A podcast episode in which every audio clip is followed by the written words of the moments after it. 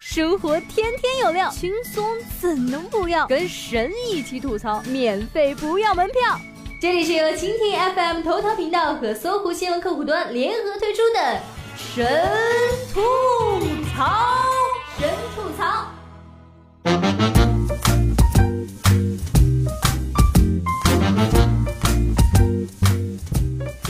Hello，大家好，欢迎收听本期的神吐槽。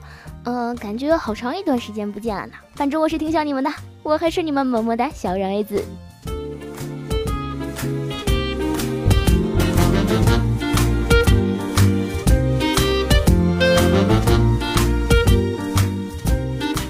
上小学的时候，放学的时候呀，曾经被几个坏同学给截住了，带头的对我说：“明天带十块钱啊，不然弄死你。”此时我内心已经怒火中烧，攥紧拳头说。我的命就值十块钱嘛！带头的好像被我的女子气概吓住了，愣了三秒，说：“呃，那，那你明天带二十好了。”有些人就是挣得你特别紧张似的没心钱。从昨晚九点到现在不足二十四小时，连续两地地震，举国上下积极抗震救灾，社会各界都在为灾区人民的安危牵肠挂肚、提心吊胆的时候。一些人也打起了歪主意，那行动迅速的，快赶上救援队了，真是无利不早起啊！差点我都相信了呢。警惕，已有骗子借九寨沟地震进行短信诈骗。据中国地震台网消息，八月八号晚，四川阿坝州九寨沟县附近发生七点零级地震，震源深度二十千米。地震发生后，有网友收到自称地震局救援中心的诈骗短信。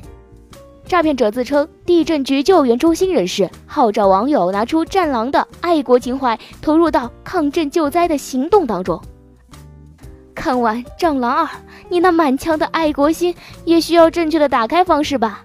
前几天在朋友圈晒军装的同志们，请赶快前往九寨沟参与抗震救灾，祖国需要你们的时刻到了呀！诈骗短信中允诺的双倍返还，也比理财的收益高太多了吧？不知道还以为是消费者买了假货进行赔偿呢，这不是此地无银三百两吗？只有捐出去的钱，哪有收回来的款？这种一看就是新手的诈骗手法比较容易识别出来，但有些套路比较深，主要靠打亲情牌和卖惨牌，有的伪装成亲友受伤求助。爸妈地震，我因为地震在医院接受治疗，什么都没有了，急需医药费，速汇款六千到银行卡，急用。有的无节制拔高自己，假装紧急的要赶赴灾区救援前线。爸妈，我正被调往抗震救灾，这是立功提干的好机会，请速回五千元到我的班长银行卡号，勿来电。如果你的班长手机没被打成热线，那只能说明你们都是爹妈充话费送的吧。还有一类可能纯粹是来缓和紧张气氛的吧。大家好，我是诸葛孔明。地震将我苦心封印的棺材破坏了，我得以满血复活。我决定去把我的五虎大将和庞统复活后再见强悍，因为他们被封印在各个地方，路途遥远，而我还差二十亿的车马费、八卦阵图复印费、木牛牛马制作费。谁能助我一臂之力者，待复国之日，必有重赏。呃，这位诸葛先生，请往火车站往西三百米右拐，第二个路灯左拐，直走五十米，右手铁门进来，过二十米黑弄堂，见木头梯上二楼左手边第五间走，那里有位神医在等你呀。欲借地震灾情骗取老百姓的钱财。希望大家不要轻信来源不明的信息。不过，大家熟悉了这类骗子的套路，还是可以预防的。比较难躲开的呢是伪造捐款账号的骗子，不仅骗钱，还混淆视听，制造混乱，影响了正常的影响了正常的赈灾捐款工作。四川地震，欢迎社会各界人士为受害群众重建家园基金募捐，建设银行卡。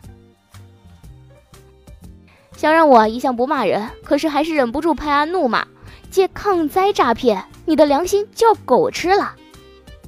明着来的骗子其实并不可怕，道貌岸然的伪君子就很让人反胃了。这一类说是骗子有点不合适，骗子戴不了这么大的帽子。他们一心想发灾难财，不搞那么多花样，就让自己看起来负担着沉重的社会责任，头上闪着金光的天使一般，内心却按耐不住赤裸裸的利欲和欲望，各种花样翻新，以榨取善良的消费者的爱心。即使那些百年的老店，也经不起信任的折腾，一朝入阴沟，今生难翻身。一个倒下去，还有后来人。九寨沟地震后，红十字第一时间组织救灾物资，壹基金第一时间发布个人求助募捐倡议。如今雅安地震已经过去四年了，壹基金以黄金七十二小时名义筹到的善款还有近半存在账上。面对被指贪污三亿雅安捐款的质疑，壹基金自信的回应：花钱不求快。上次吞下的账目还没有解释清楚，猫腻消化完，这次又迫不及待的扑上来了，伸手要钱。倒是相当的快啊！请不要让每一次沉重的灾难成为一部分人的利润狂欢，大部分人的信任失散。不过有一句台词怎么说来着？人间有真情，人间有真爱。在灾难与人性的双重考验下，难为四川老乡们还能保持着随性乐观的生活态度。在灾难面前，有些人终于知道了什么是比自己的生命还重要的东西，也感受到了人心是如此的冷漠，纷纷感慨社会变了。整个网吧里面没一个人跑，犹豫了几秒，呃，还是继续上网算了。正在打游戏，有一个打着说地震了，结果就挂机了。呃，这次挂机不举报你，以为自己长大了，但其实还是姜还是老的辣呀。无论如何，此刻小人我只有一个心愿，唯愿平安。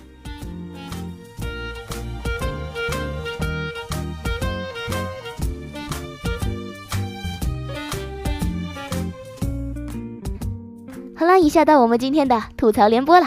神吐槽提醒您，老司机已经到达指定位置，请您快点上车。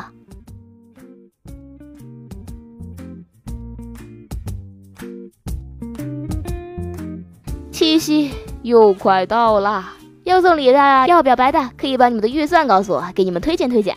低于一百块钱预算的呢，请把你女朋友的微信给我，我给她推荐眼药水，告诉她不能再继续瞎下去了。女子整容后嫌新身份证照片眼睛小，用刀刻眼线，险被机场安检拦截。日前，广州一名女子因嫌整容后办理的新身份证照片眼睛太小。竟拿刀把郑照的眼睛刻上了粗黑的大眼线，机场安检员被惊呆了，表示这么多年从来没有碰过这么奇怪的证件啊！经核实其旧身份证，确认身份属实后才予以放行。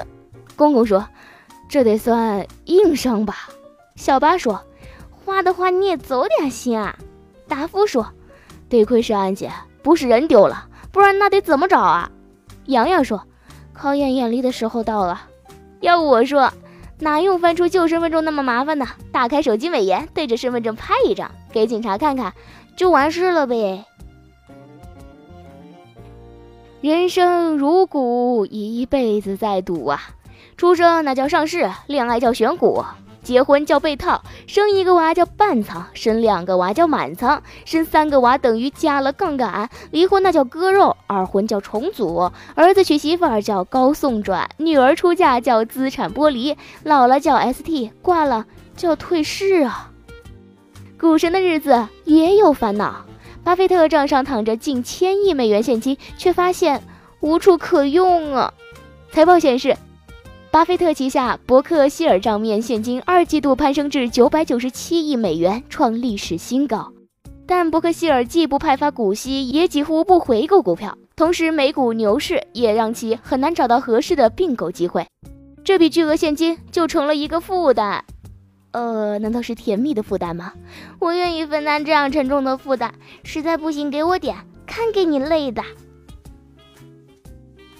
钱赚的多了也不是自己的啦，其他同理呀。《战狼二》狂揽金，刷新各种票房记录。其实星爷在《美人鱼》中早就预言了《战狼二》的成功。无敌是多么多么寂寞，无敌是多么空虚啊！无敌在顶峰中，冷风吹过，我的寂寞无惊。的寂寞。中学生写上百篇战狼观后感，被开学后有。安徽男子刘子轩自从看了《战狼二》后，陆续写了二百二十七篇观后感，比冷风杀的敌人还要多。他形容道：“至于为什么要写这么多呢？”他说：“《战狼》这样的好电影，开学老师肯定会组织观看，然后肯定会要写观后感。他提前写了，到时候就可以卖给那些又懒又不会写作文的同学啦。”呃，然后开学后，学校要求写大业观后感，白写完了二百二十七篇战狼观后感呀，前方还有一百七十八篇建军大业等着他。老师表示，没想到吧，小小年纪发什么爱国财？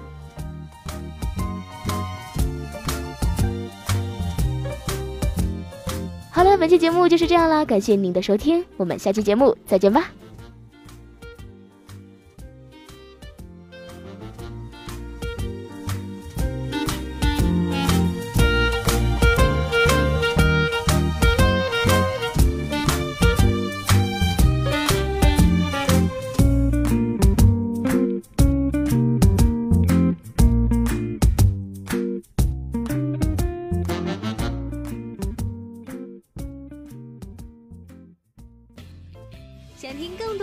槽，请锁定蜻蜓 FM 头条频道和搜狐新闻客户端，每天吐一吐，身体更健康。